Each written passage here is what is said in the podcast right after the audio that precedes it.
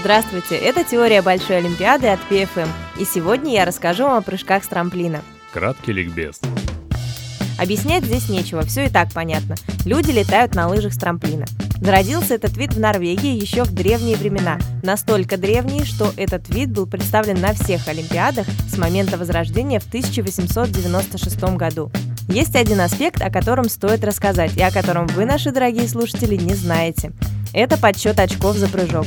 Дело в том, что это довольно сложная система, в которой учитывается множество факторов. И чтобы вы понимали, что это за цифры складываются на табло, слушайте внимательно. У каждого трамплина есть длина или капоинт. Если вы слышите 90-метровый трамплин, то это именно та цифра имеется в виду. На трамплинах она помечена жирной красной линией. Долетая до этой длины, лыжник получает 60 очков. Если не долетает, его очки вычитаются по формуле в зависимости от величины трамплина. Если перелет, прибавляются. Также специальные надбавки учитывают ветер и начальную высоту старта, коэффициент стартовых ворот. К этой сумме прибавляются оценки судей. Их 5, но только три из них учитываются. Убирается самая маленькая и самая большая. Оценки варьируются от 0 до 20. Судьи эстетически оценивают фазы полета и приземления. При последнем должна быть выполнена четкая разножка, телемарк. Окончательный результат складывается из длины прыжка, поправок и трех оценок судей. Вот так, а не просто длину прыжка посчитать, а вы думали. Структура соревнований. Соревнования проходят на трамплинах двух типов – 95-метровый нормальный и 125-метровый большой. Впервые на Олимпиаде в данном виде выступят женщины, но только на нормальном трамплине. Мужчины же посоревнуются на обоих трамплинах в личном первенстве, а на большом трамплине еще и в командном. Мировые лидеры. Абсолютно сильнейшей школой прыжков с трамплина в мире считается австрийская. На всем протяжении существования вида на мировом уровне представители этой страны не оставляют пьедесталы почета. Командное первенство среди мужчин безоговорочно за ними. Конкуренцию им могут составить разве что немцы и поляки. Остальные команды имеют по-настоящему именитых спортсменов в составе, но по одному. В личном первенстве на данный момент лидирует поляк Камил Штох. Парень известный, но не суперзвезда. А вот за ним Грегор Шлеренцауэр.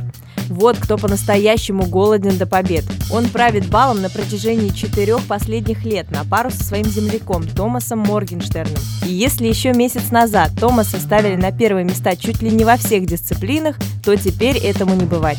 Страшное падение буквально за три недели до сочинских стартов не позволит ему выступить на Олимпиаде. Казалось бы.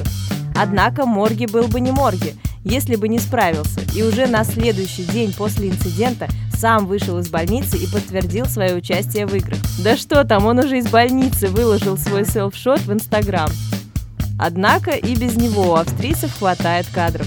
Победитель турне четырех трамплинов, восходящая звезда мирового спорта Томаш Дитхард в этом сезоне буквально выстрелил. И он уж точно без наград не останется.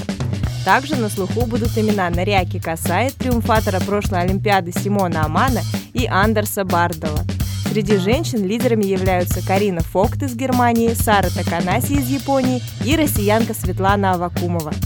Наши олимпийцы. Этот вид всегда сложно давался российской сборной. Мужчины не радуют вовсе, лишь изредка навещают тридцатку сильнейших. Россию на Олимпиаде представят Денис Корнилов, Эльмир Хайзеддинов, Алексей Ромашов, Михаил Максимочкин. У женщин же ситуация обратная, и мы вправе ожидать от Светланы Авакумовой не только медалей, но и победы, ведь она стала первой россиянкой, победившей на этапе Кубка мира. Современная Россия еще не видела таких побед. Так почему же не начать хорошую традицию с домашней Олимпиады? На этом все. С вами была Ольга Комарова и передача «Теория Большой Олимпиады».